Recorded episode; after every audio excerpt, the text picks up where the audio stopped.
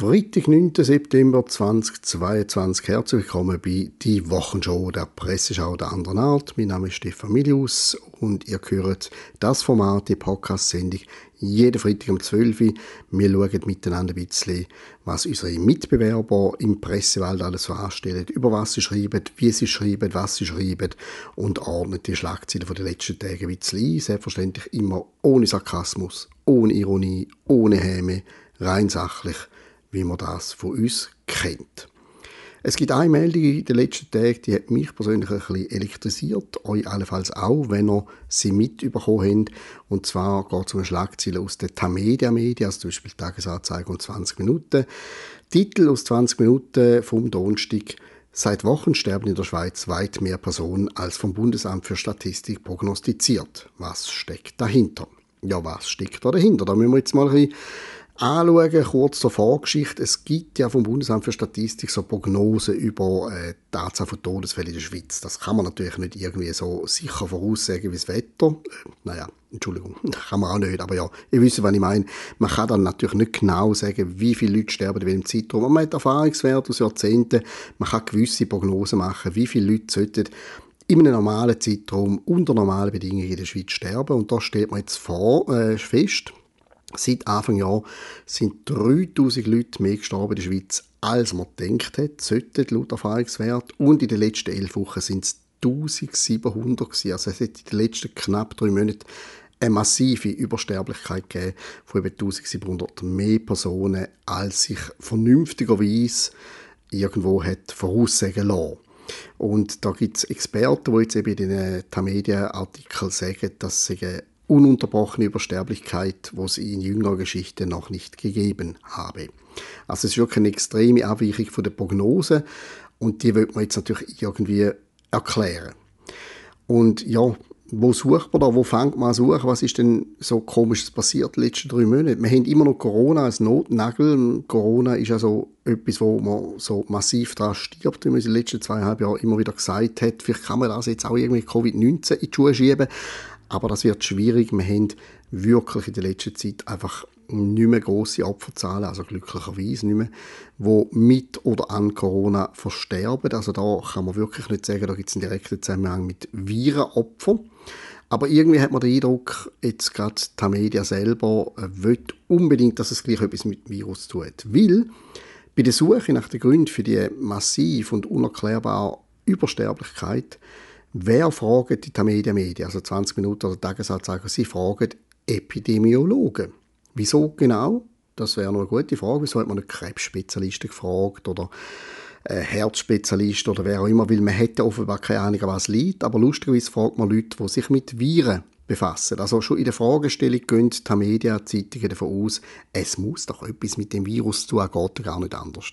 Das ist so ein eine subtile Technik, um das Resultat der Befragung schon mal in die Richtung drehen, wo man gerne hätte. Und das klingt auch. Der Epidemiologe Christian Althaus, das ist jemand, der vorhin auch in der wissenschaftlichen Taskforce äh, gesessen ist, der mutmaßt jetzt mal ein bisschen, er weiß es nicht genau, aber er vermutet, es könne sein, dass Covid-19 in Verbindung mit dem heißen Sommer so quasi für eine tödliche Mischung gesorgt hätte.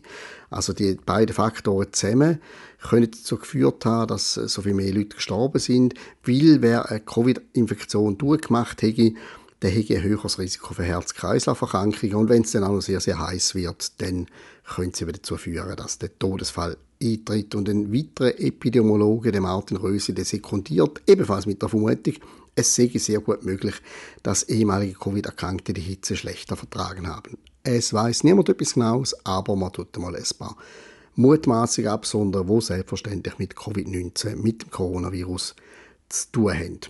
Die Leute finden alle, es sei beunruhigend und man muss das äh, anschauen, wie sich das weiterentwickelt. Erstaunlich finde ich eben wirklich, dass man nur genau in eine Richtung schaut. Es muss doch etwas mit Covid-19 zu tun. Alles andere ist gar nicht möglich. Ich traue mich fast nicht zum Sagen, aber vielleicht könnte man sich einmal fragen, was ist denn in den letzten äh, also wir haben ja schon das ganze Jahr in dem Fall Übersterblichkeit, die letzten drei Monate massiver. Was ist denn in dem Zeitraum passiert? Ähm, was haben wir sonst noch gehabt? Eine Impfung allenfalls, so in breiten Bevölkerungskreisen? Keine Ahnung und ich würde es nie behaupten, dass da einen Zusammenhang gibt, aber man müsste vermutlich mit dem gleichen Fug und Recht äh, die Impfung als mögliche Ursache untersuchen, wie da die ähm, vermutete Mischung aus Hitze und Covid-19-Erkrankung. Aber das ist irgendwie nicht im Interesse von den Leuten, die müssen untersuchen müssen. Die möchten das einfach bei Covid-19 abladen und haben darum ihre Mutmaße von Covid-19 und Hitze entwickelt. Also man sieht wieder mal ein bisschen, wenn man die Medien liest, man kommt das zu lesen über, was die Absender gerne möchten, dass man zu lesen bekommt und dann auch denkt und nicht einfach eine offene Sicht, ähm, ohne Tabus, wo man einfach mal hinterfragt, was, als was könnte alles gelegen sein. Gehen wir zu now.ch, ganz eine wunderschöne Geschichte haben wir da. Aktivisten, Aktivisten lassen Dutzenden Zürcher SUVs Luft raus. Es gibt irgendeine neue Klimaaktivistengruppierung, also gut, ich kenne mich nicht so aus in dieser Szene, vielleicht ist sie nicht so neu, ich habe noch nie von ihr gehört.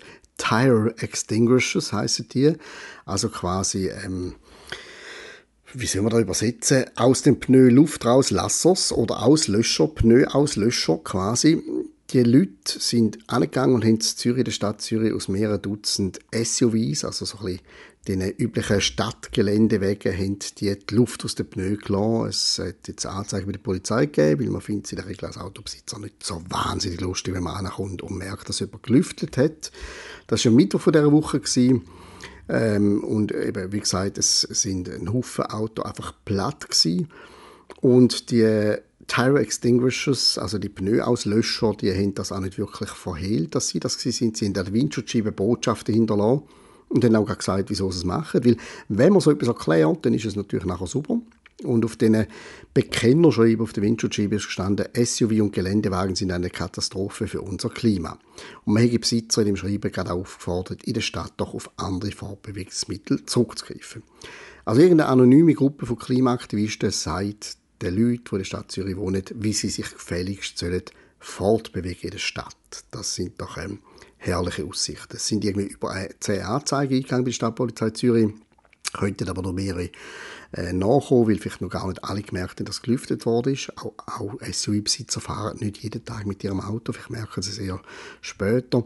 Und schon im Frühling sind laut now.ch die, die Pneuauslöscher zu Zürich unterwegs gewesen. Also seit April hat es schon mehrere Dutzend Anzeigen in dieser Sache gegeben. Es ist ein allgemeiner Trend, wenn du fürs Gute dich engagierst. Und wir könnten jetzt sieben Stunden diskutieren, was gut ist und was nicht gut ist, aber für da lange der Podcast nicht. Aber wenn du das, was jetzt im Moment als gut empfunden wird, vertretest, dann darfst du alles Mögliche machen. Du darfst aus Pneu Luft rauslassen und dann gleich noch in den Himmel kommen, weil du bist ja bei den Guten und die SU-Besitzer sind ja die Bösen, da kann man auch lüfteln.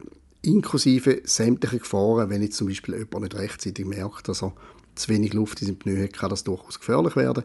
Aber es ist völlig egal, was nachher passiert. Die Leute haben das Klima gerettet im Alleingang, indem sie bei ein paar Dutzend Autos die Luft rauslassen. Das ist so ein bisschen der Zeitgeist. Äh, bin gespannt, ob die Anzeige irgendwo anführen. Bin auch gespannt, ob das dann vor Gericht irgendwo anführt. Aber moralisch werden sich die Pneuauslöscher ohnehin absolut im Recht wähnen. Da habe ich gar keine äh, Fragezeichen bei dem Thema. Sie sind immer überzeugt, dass sie auf der Seite vom Richtigen stehen. Gehen wir zum St. Galler Tagblatt. Das hat äh, diese Woche so ein bisschen eine Übersicht bezüglich der Strompreise der Gemeinde geliefert. Also wo kostet Strom plötzlich viel mehr, wo immer noch gleich viel, wo allenfalls sogar weniger. Das ist nicht sehr oft der Fall. Wir haben auch bei uns, bei die Ostschweiz unter www.diostschweiz.ch so ein bisschen äh, eine Übersicht gemacht, beziehungsweise mit äh, den Ostschweizer Gemeinden geredet, wo es besonders grob zur Sache geht, wo besonders hohe Aufschläge haben bei den Strom. Bezüger, wo es plötzlich viel mehr kostet, wenn man daheim Strom braucht.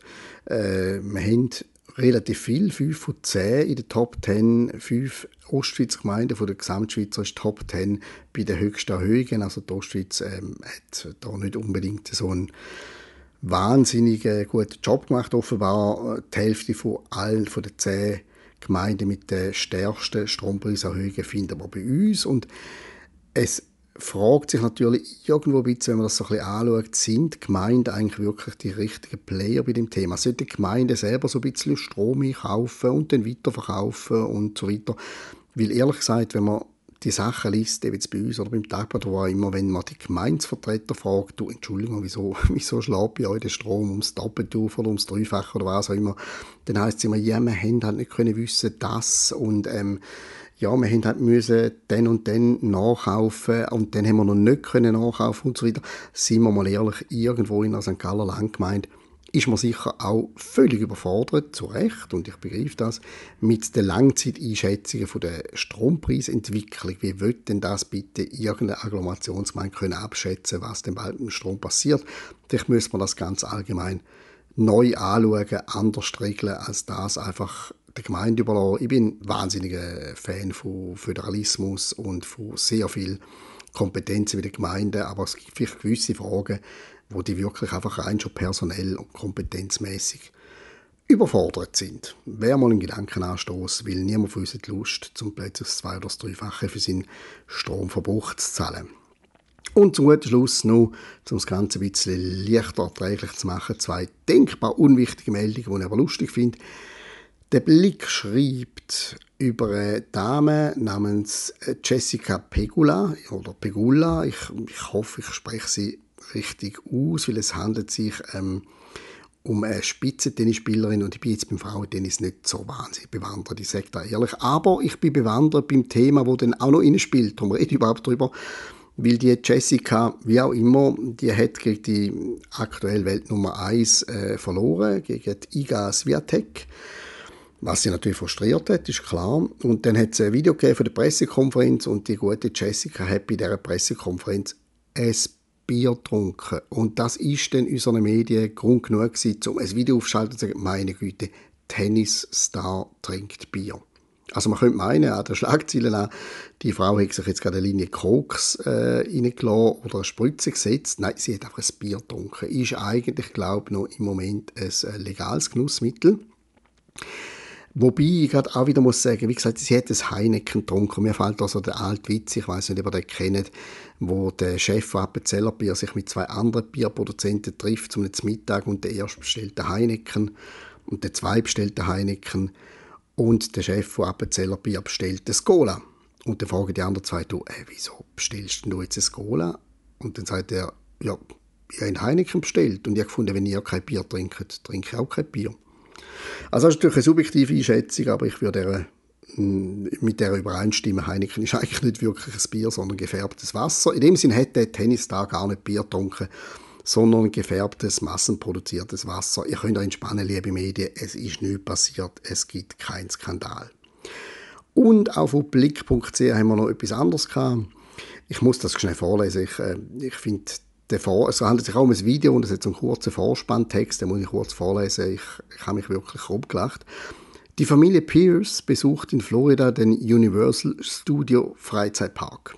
Nach dem Tag rechnet die Mutter Miranda Pierce die Ausgaben zusammen und verblüfft. Äh, ist übrigens auch sprachlich, also sie ist verblüfft oder was auch immer, ja, da steht und verblüfft. 1130 Franken hat die Familie im Park an einem Tag liegen gelassen. Also der Kurztext, der liest sich wirklich so, wie wenn er einem Computer textet worden ist oder übersetzt worden ist. Dazu gibt es ein Video, wo die Mutter völlig schockiert sagt, wie teuer das der Aufenthalt war. Jetzt muss man mir mal erklären. Man ist mit der Familie in einem Freizeitpark und konsumiert dort. Man geht auf die Bahn, man trinkt, man isst und so weiter. Und nach dem Tag ist die Mutter völlig verblüfft gewesen, dass es 1130 Franken gekostet hat. Hat sie denn nicht schon während dem Aufenthalt allenfalls gemerkt, dass es eine recht teure Angelegenheit ist? Hat sie nicht gemerkt, wo sie Geld gegeben hat oder ihre Kreditkarte und eine Quittung rausgekommen ist, dass sie jetzt vielleicht schon auf dem Weg über 1000 Franken ist? Äh, Vergnügungsberg sind eine teure Geschichte. Man muss sich, wenn man sparen will, selber irgendwie ein Lunch mitnehmen oder so. Aber jetzt tut man wirklich ernsthaft lebenblick.ch einer Frau Platz geben, die verblüfft und entsetzt und empört ist, wie viel Geld das sie liegen lassen hat, einfach weil sie selber nicht gemerkt hat, was sie alles konsumiert hat einem Tag. Das sind so ein bisschen First World Problems. Die Frau sollte vielleicht einfach mal in eine Budgetberatung und sich beibringen lassen, wie man kann Track halten von den Ausgaben, wo man so einen Tag kumuliert. Wenn man einen Tag mit der Familie im Vergnügungspark ist, dann zurückkommt und ernsthaft verschreckt, was alles kostet, dann hat man vielleicht einfach sein Leben nicht ganz im Griff, liebe Familie Pierce oder liebe Mutter Pierce. So, das wäre es von der Wochenshow vom Freitag, am 9. September 2022. Wir hören uns wieder, gleiche Stelle, gleiche Zeit, gleiches Format. Nächsten Freitag. Ich wünsche ein ganz schönes Wochenende. Bis bald.